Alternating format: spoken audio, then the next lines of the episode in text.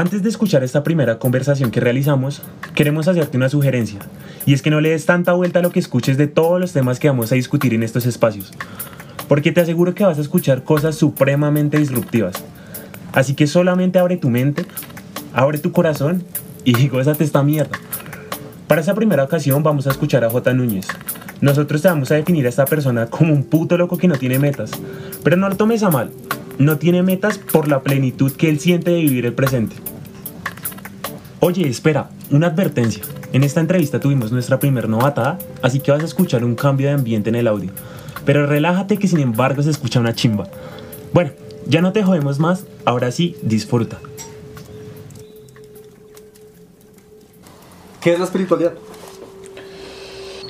Para mí la espiritualidad es ser uno mismo. Sí. Para mí no hay nada más espiritual, o sea, no hay nada más espiritual que ser tú mismo.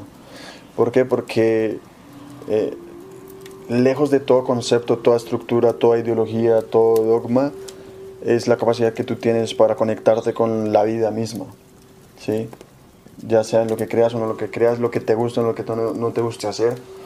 Eh, han escuchado muchas cosas que somos seres espirituales viviendo una vida humana. ¿sí?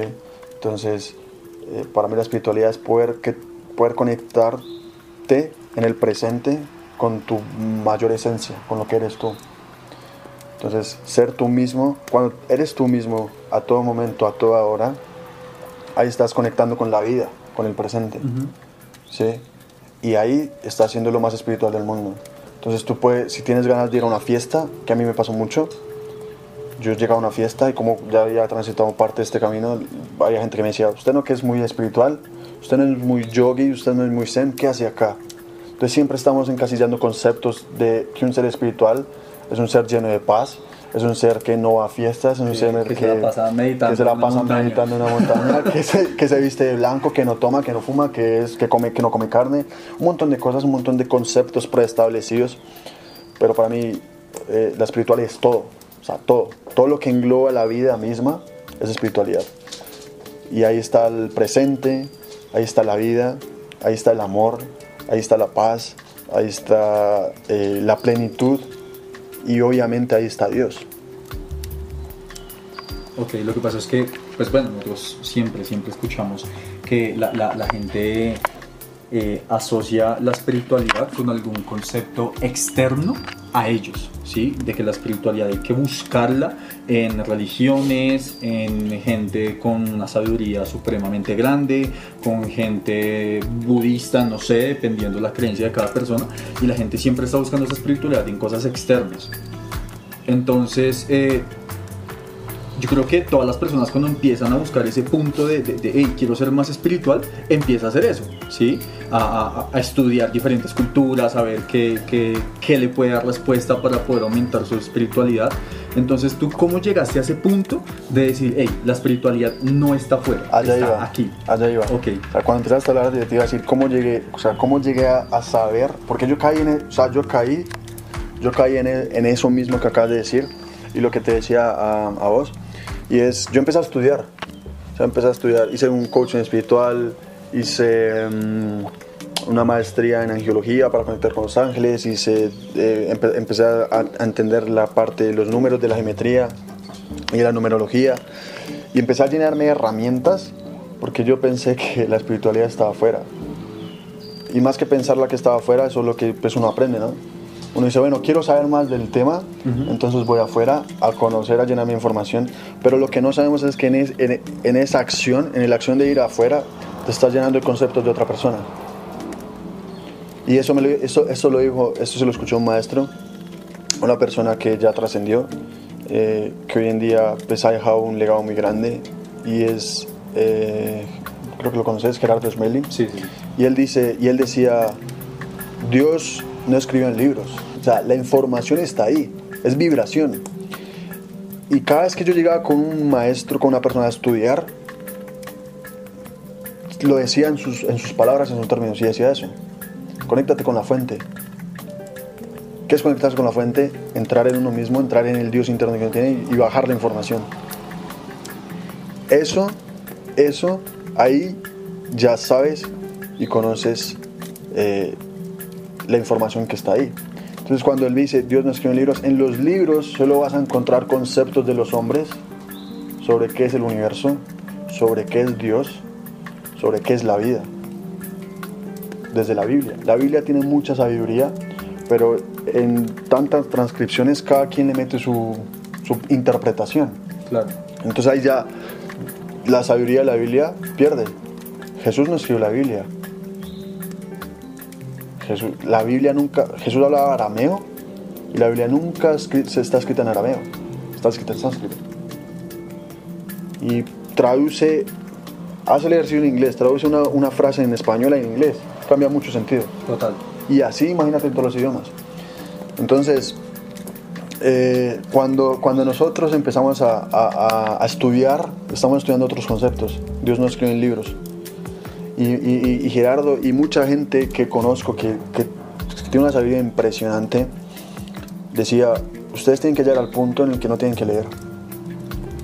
No hay que leer. ¿Por qué? Porque la información está ahí en los códigos. O sea, simplemente es como conéctate, Conéctate contigo, con tu contigo. presente y ya. Ujú. Y aprende a observar, aprende a observar absolutamente todo y a cuestionar todo, a cuestionar la vida, a cuestionar eh, todo, absolutamente todo. Porque nosotros, eh, esto también se lo he escuchado a otra persona y es, nosotros desde que nacemos nos están preestableciendo todo. Que hay que estudiar, que hay que trabajar, en qué hay que creer. ¿sí? Desde, desde, que nos, desde que estamos, desde pequeños, desde que nacemos nos están nos están preestableciendo lo que hay que hacer y lo que está bien y lo que no está mal. Y muchas personas no se cuestionan eso. Entonces, eh, si yo te digo desde muy, muy, muy, muy pequeño, yo he tenido como esa conexión de hay algo más. Yo me acuerdo que cuando, cuando tenía unos 10 años, unos años, yo me subía a la terraza de mi- de- de- del balcón con mi mejor amigo.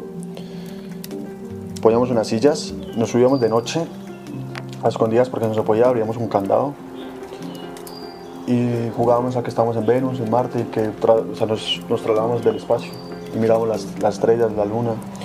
Eh, siempre he tenido como, como esa conexión por, por, por, lo coso- por lo místico, por lo del universo. Cuando íbamos a Cartagena con el colegio, me quedaba viendo el cielo y las estrellas y sentía como, como que hay algo más. Entonces, eh, cuando me voy para Argentina, yo soy una persona muy, muy terrenal. O sea, siempre soy muy terrenal. Y realmente tomé una decisión porque unos amigos que estaban allá me recomendaron mucho que yo me fuera a vivir allá. Ellos me iban a decir que yo iba a ser muy, muy feliz allá. Eh, por la vía que, es, pues, que ellos estaban teniendo, seguramente me conocían y uno de ellos me dijo, Jotica, usted debería venirse para acá porque usted acá sería muy feliz. Yo me voy a estudiar publicidad y más o menos en el tercer año que yo me encuentro allá, después de haber pasado por múltiples situaciones, después de haber comido mierda de la que se llaman, eh, el primer año, los siguientes dos años, pues me, a mí me estaba yendo muy bien, estaba ganando muy bien, tenía un buen trabajo, tenía una pareja estable, vivía en un apartamento pues que era un lujo a comparación de muchos de los que de muchos de mis amigos que estaban allá. Y pero estaba pasando por una situación muy delicada en mi relación y ahí decido entrar como en una experiencia chamánica que a partir de esa experiencia lo que pasa es que mm, yo empiezo a cuestionar absolutamente todo de mi vida si realmente yo quería estar en Argentina, si la relación que yo tenía era la que yo quería, si el trabajo que tenía yo ahí era realmente el que, me, el que, el que quería, si el ingreso económico era el que yo, pues... Y cada pregunta me llevaba a un no. Si yo no era feliz, o bueno, no era tan feliz, no era plenamente feliz. Y los únicos momentos de plenitud en los cuales yo entraba en ese momento era cuando me reunía con mis amigos y empezamos a meditar o tocamos música o íbamos al río, ¿sí? Momentos en los cuales yo estaba 100% presente. Eran momentos en los que yo disfrutaba y cualquier, eh, cualquier pensamiento o cualquier eh, incomodidad o preocupación como que se iban de para un lado. Y ahí yo empecé a desear un cambio en mi vida. Pero ese cambio que, que tú mencionas ahí, Pues porque tú me estabas diciendo que estabas ganando bien, que estabas como en un buen apartamento, ese cambio era más interno, ¿no? ¿Qué estabas buscando realmente entonces? Yo, la verdad, no sabía. O sea, sí era un cambio porque yo quería mantener, digamos, a mi pareja, yo quería mantener ese estilo de vida, yo quería mantener como las cosas esenciales que en ese momento eran para mi vida, pero quería que mi vida fuera diferente. O sea, quería que dentro de lo, dentro de lo normal fuera diferente. Eso suena muy raro. Pero, pero sí, no sabía qué cambio quería, o sea, la verdad no tenía ni idea. Y lo que sí pasó fue que unos meses después que yo me vine de vacaciones a Colombia, el cambio llegó y revolucionó mi vida, se llevó todo. Dejé tirado los cuatro años que yo había ido, dejé tirado los cuatro años de construcción en Argentina y realmente empecé de cero. Y fue una decisión muy, muy, muy fuerte, fue una decisión muy dolorosa porque pues en mi casa me dijeron, ¿cómo así que usted va a dejar la universidad? ¿Cómo así que usted no se va a ir a graduar? Yo había terminado materias, me faltaba el título y sin embargo solté, ¿sí? Solté absolutamente todo y en ese entonces empecé a darme cuenta que yo empezaba a tener una conexión con las personas. Cada persona que llegaba a mi vida conectaba, me empezaba a contar su historia, me empezaba a contar cómo estaba en su vida y yo algo que le decía le generaba un impacto que esa persona entraba en catarsis. Cuando, cuando entraba en catarsis, em, yo me asustaba mucho, porque esa no era mi intención, mi intención era más o menos de ayudarla. Y yo me asustaba porque no tenía las herramientas, o yo pensaba que no tenía las herramientas para que esa persona saliera de ahí. Ahí empecé a estudiar múltiples herramientas, empecé a estudiar múltiples técnicas que yo pensé que me iban a ayudar en ese entonces. Pero lo que pasó fue que lejos de ayudarme, lo que hicieron en mí fue que me alejaron de la conexión con cada persona. Entonces yo lo que hacía era, cada persona que se me acercaba de ahí en adelante, empezaba a entrar un juicio en mi memoria, un juicio en mi mente, y lo que hacía era rechazar. Entonces yo ya, o sea, ya no conectaba, sino lo que hacía era enjuiciar lo que esa persona venía a conectarme, a contarme. Entonces ahí llegó una persona muy, muy, muy cercana a mi vida que me decía que mi discurso era el de todos los discursos. Y obviamente sí, porque mi juicio era a través del conocimiento. O sea, una pregunta ahí, lo, lo, lo, que tú estabas haciendo es que a partir del conocimiento que tú adquiriste, le estabas colocando como una etiqueta a las personas, ¿sí? Exactamente. La persona llegaba a mi vida y yo, en vez de escucharla atentamente, en vez de estar 100% con la persona, a medida que esa persona me iba contando, yo iba ya desde mi pensamiento y desde mi juicio buscando una respuesta para decirle qué era lo que esa persona tenía, de acuerdo a lo que yo había aprendido. Ahí empecé a dejar de conectar, ahí empecé a dejar de, que la persona sintiera realmente que yo estaba 100% con esa persona. Y lo único que hacía era que la persona ya no conectara, la única lo único que hacía era que la persona ya no confiara tanto en mí y simplemente me decía, muchas personas me decían como, sí, yo te creo, sabes mucho, pero pues no, o sea, no, yo, sé, yo siento que eso no me sirve para mi vida.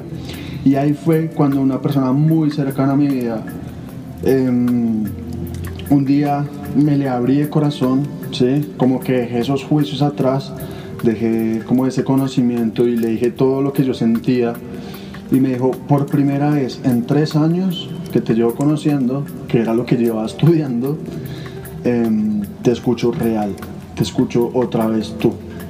Entonces ahí fue que me di cuenta que la conexión se pierde cuando tú empiezas a estructurarte, que la conexión se pierde cuando tú empiezas a, buscar siempre un juicio a través de ese conocimiento previo y que lo único que te genera conexión con las demás personas es que escuches y que escuches es callando tu mente, callando tus pensamientos sin ningún juicio, simplemente sintiendo y sintiendo cada cosa que la persona te está diciendo. Ahí empecé a entender que la verdadera espiritualidad, ahí empecé a entender que la verdad, el verdadero conocimiento está en el presente, está en sentir. Tú mencionaste algo muy importante cuando a la toma de decisiones, que tú a veces dices como, es que yo he hecho esto y a uno tal vez le da miedo dejar esa cosa, pero hablando de eso, para ti, ¿qué es vivir el presente? ¿Qué es el presente? esto, el aquí y el ahora. Eh, el presente es lo que tú estás sintiendo en este momento. Eso es presente. El segundo que acaba de pasar, el minuto, los 38 minutos ya son pasados. Ya no existen. El presente es lo que sucede a cada momento. Entonces mucha gente dice, hay que vivir en el presente, pero ¿realmente están viviendo en el presente? O sea, ¿realmente estás 100% aquí y ahora? ¿O tu mente está pensando en que se está haciendo tarde y ya hay que cortar? ¿O tu mente está diciendo es que a las 7 tengo que hacer tal cosa? Ahí ya no estás en el presente.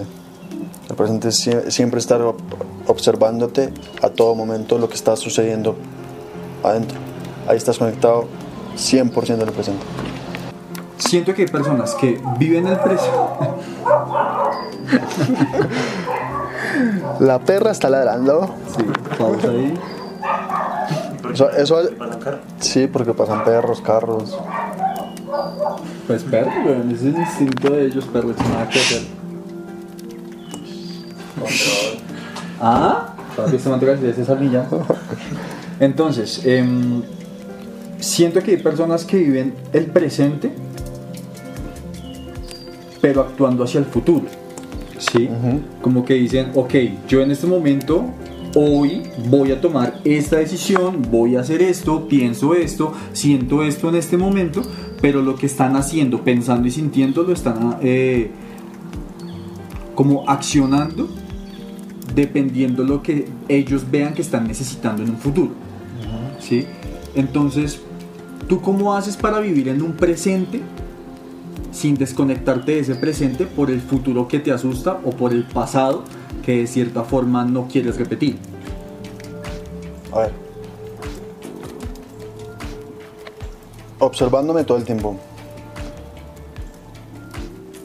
En el momento en el que pierdes esa observación y dejas de accionar por miedo al futuro, ya te desconectas del presente. ¿Sí? Por ejemplo, eh, yo quiero compartir esto a 10 personas. Un ejemplo. Pero tengo miedo de iniciar. Entonces digo, uy, pero es que si no inicio,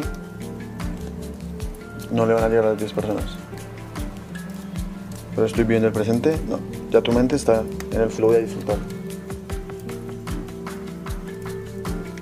Ahí estás creando una vida en abundancia. Porque vas a disfrutar cada cosa que llega a tu vida. En algunas ocasiones veo el aura de la gente. Casi no hablo de esto porque pues, la gente. Pero yo veo. ¿Ves el aura la gente? co- co- ¿Cómo es el aura? A mí, a mí cuando me, me- me han dicho, tú eres la, la- la tercera persona que me menciona esto de que ve el aura de la gente, pues yo me, men- yo me imagino a Goku cuando, cuando saca todo su, su es, es, es como yo lo veo. Es. está- estás tú, ¿cierto? Está una persona. Y alrededor está una silueta brillante. ¿Algún color luminosa. específico? o- La he podido ver de pues, blanco, o sea, blanca, y eh, a una sola persona se la vi morada. O sea, veía, o sea, atra- alrededor le veía morado, todo morado. No, no, no me pasa todo el tiempo, pero, pero sí. Me ha pasado también que conecto con, con, con- con la gente. ¿sí? Llego a un lugar y siento algo y sé que es tuyo y te pregunto, ¿cómo estás? ¿Te pasó esto y tal? Y la persona es como, fuck. O sea, tú llegas a un lugar donde no conoces a nadie, sientes algo que, que de pronto no es tuyo sino de otra persona y lo que haces es preguntarle como, hey, Todo es mío, ok, ¿sí? Pero busco quién me lo está reflejando. ok, entiendo. Reflejando. Para seguir escuchando y que entiendas un poco mejor, te vamos a explicar la teoría del espejo. Y es que todas las personas con las que te relacionas en todo momento son un reflejo tuyo y de tu creación. ¿Qué quiere decir esto? Tú atraes a las personas que llegan a tu vida y ellas simplemente te están mostrando algo de ti. Ya teniendo claro esto, sigamos. no sé, ya, ya con lo que dices, cuando una persona está buscando otras personas que le sumen, esa misma persona se está cohibiendo de sumarle a otras personas. Entonces, eh, hoy en día yo lo que hago es trato de no leer nada de espiritualidad. obviamente siempre... Ah, bueno, eso fue otra cosa que me pasó en esta cuarentena. A mí me han regalado un curso, una certificación, bueno, no, y me habían regalado unos videos. Resulta que me los, en esta cuarentena, ¡pum!, me quitaron. Cualquiera diría, "Ah, qué malas que soy. Sí, yo lo único que hice fue un momento de conectarte con lo que tú eres. Deja de buscar tanto afuera, tanta información afuera. Y aprende a canalizar tu propia información y a transmitirla. Pero de alguna forma se podría buscar un equilibrio entre lo de afuera y lo de adentro. ¿O crees que eso también es.? ¿Quieres que te diga algo que te va a romper la cabeza? A ver. No existe el afuera y el adentro.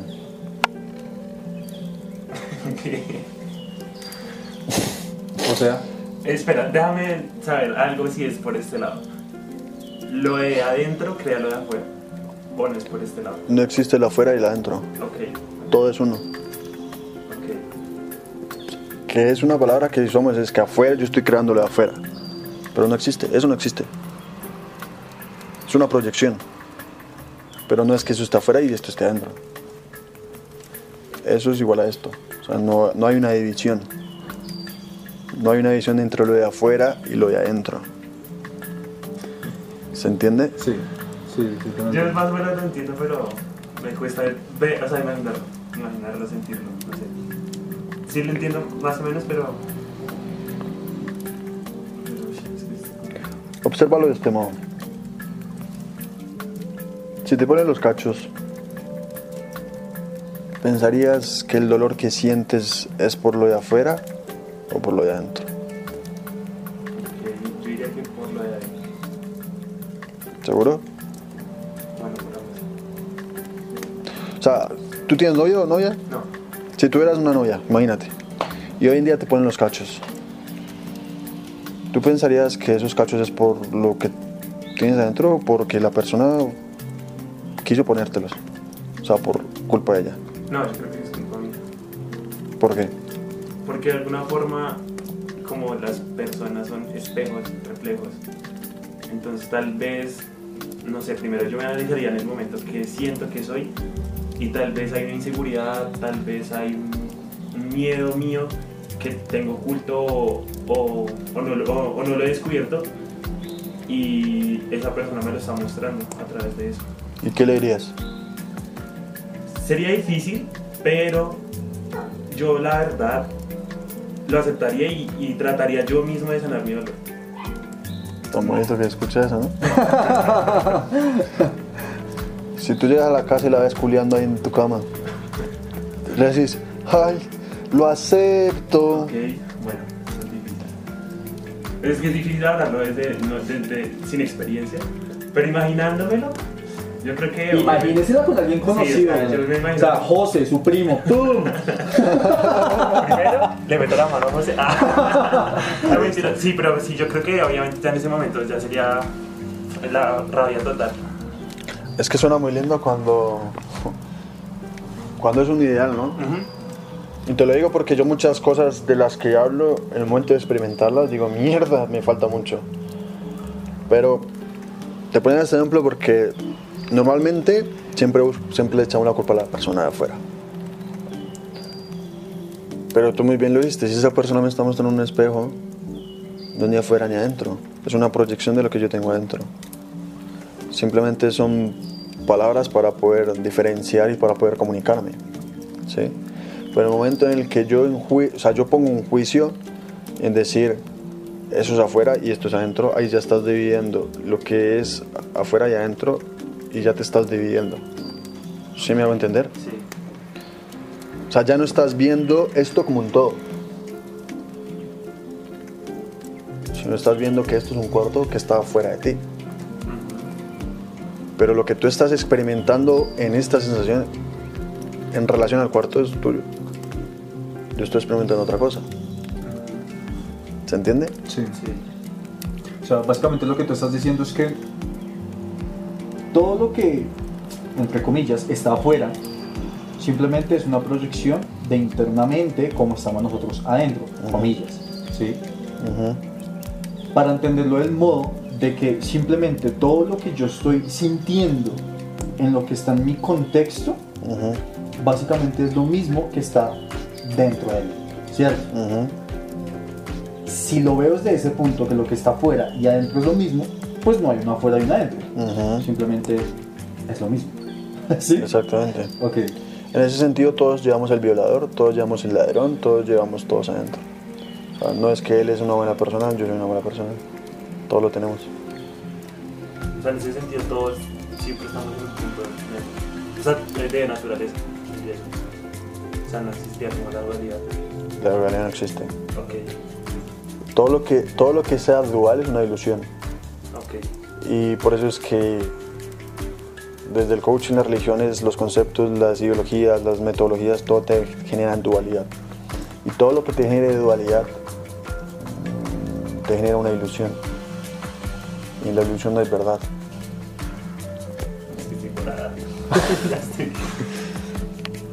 Con el tema de la dualidad que acabas de mencionar, eh, nosotros lo estábamos hablando con, con Juancho la vez pasada y con David.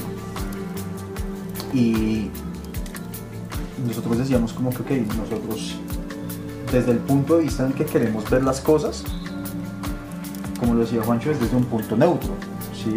desde el centro de las cosas, que para nosotros es como el punto donde uno logra ver todas las perspectivas posibles de algo.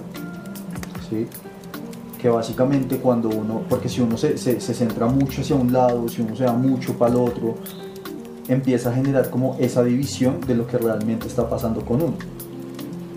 ¿Sí me hago entender? Entonces, eh, a esto voy que con lo que tú nos has contado acá, tú has tenido que vivir muchos desapegos, por decirlo así, en la vida, y que de cierta forma a ti, por tu personalidad y por la forma en que tú te has construido y como tu alma es, se te facilita mucho desapegarte de las cosas. Pero ¿qué le dirías tú a la gente que se le complica desapegarse de una pareja, de la familia, de un trabajo, de tomar decisiones? ¿Qué le dirías tú a esa gente? Cuando lo cuento se ve que es fácil, ¿no? Y, Claro. se, y se ve que, que me, que me fluye y que sí, porque lo cuento desde la conciencia que soy hoy, desde, desde el haber, inte- haber interiorizado muchas cosas. Pero eh, siempre me ha costado, o sea, siempre me ha costado tomar decisiones. Lo que pasa es que hoy en día las decisiones para mí no son buenas ni malas, porque nadie quiere tomar una mala decisión.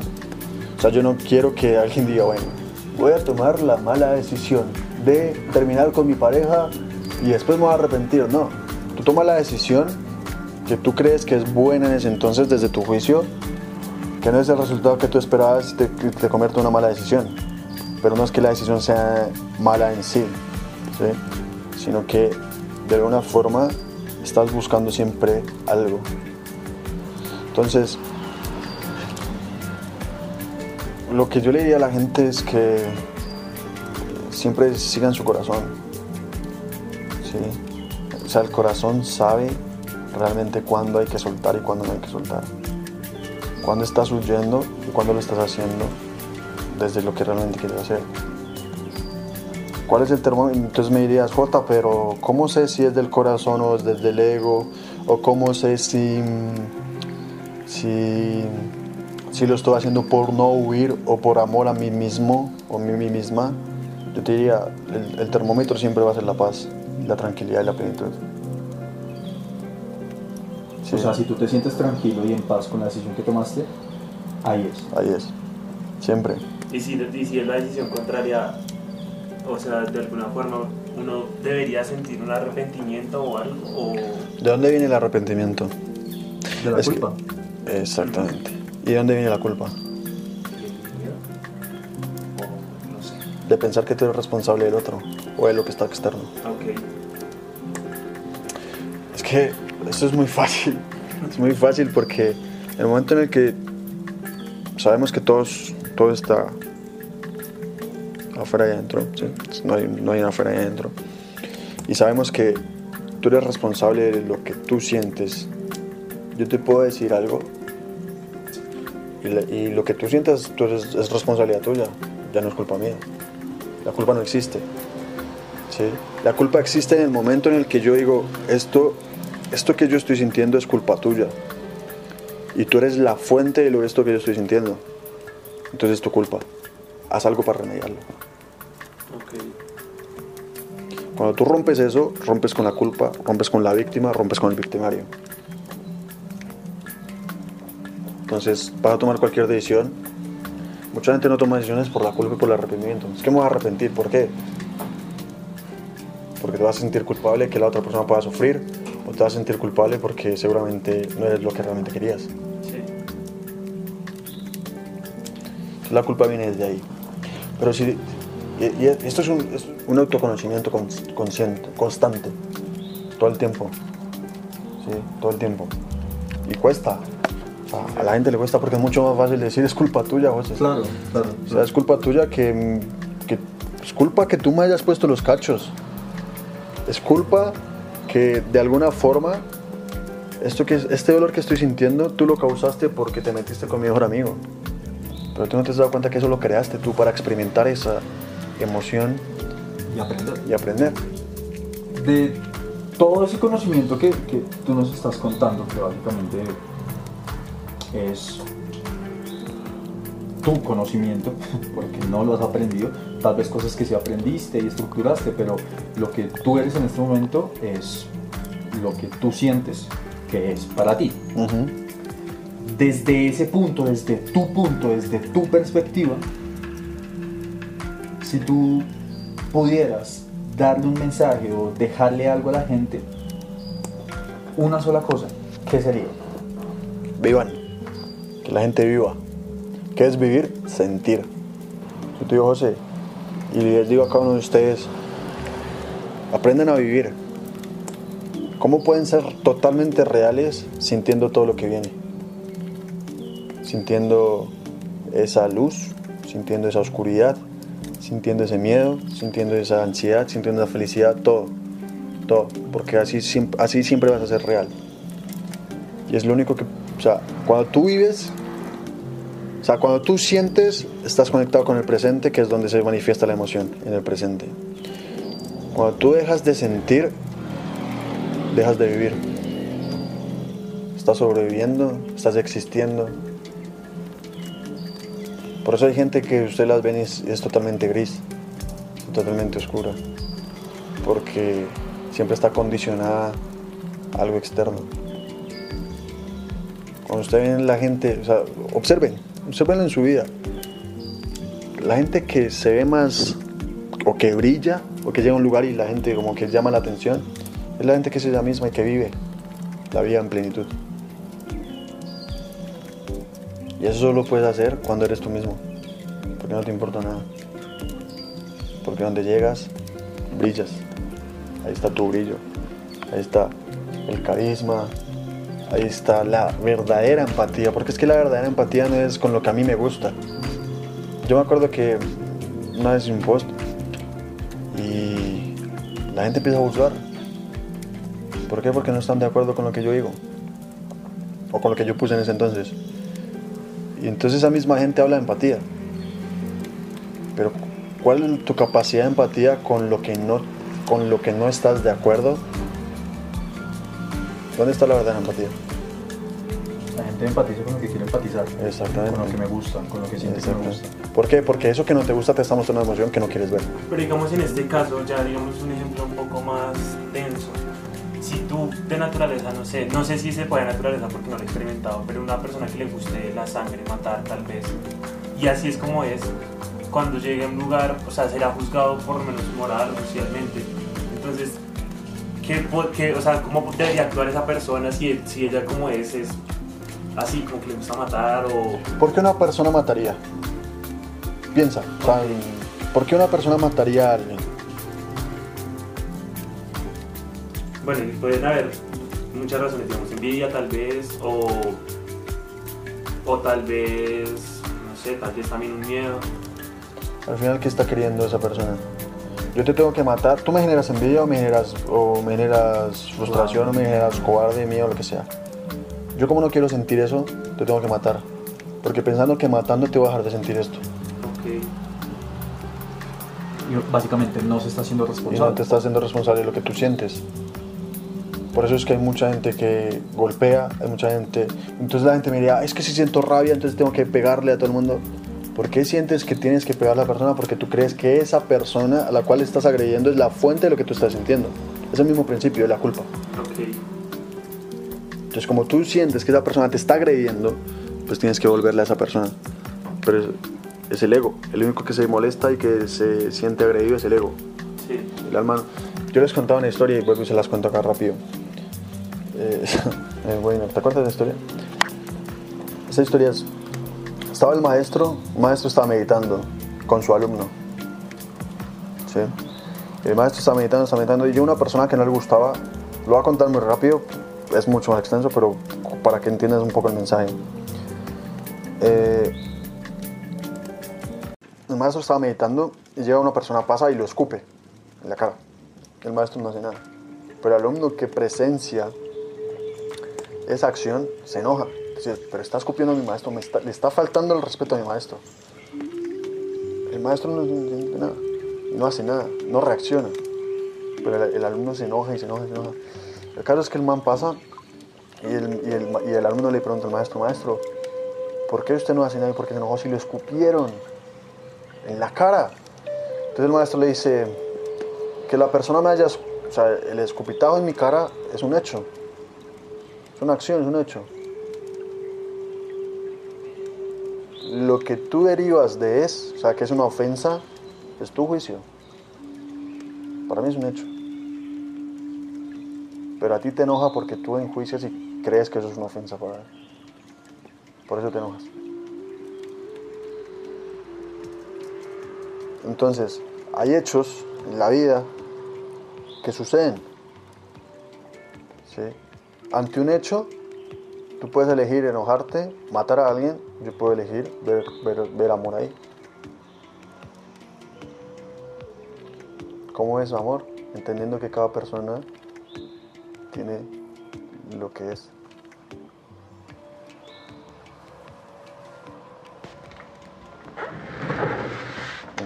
¿Quedó claro?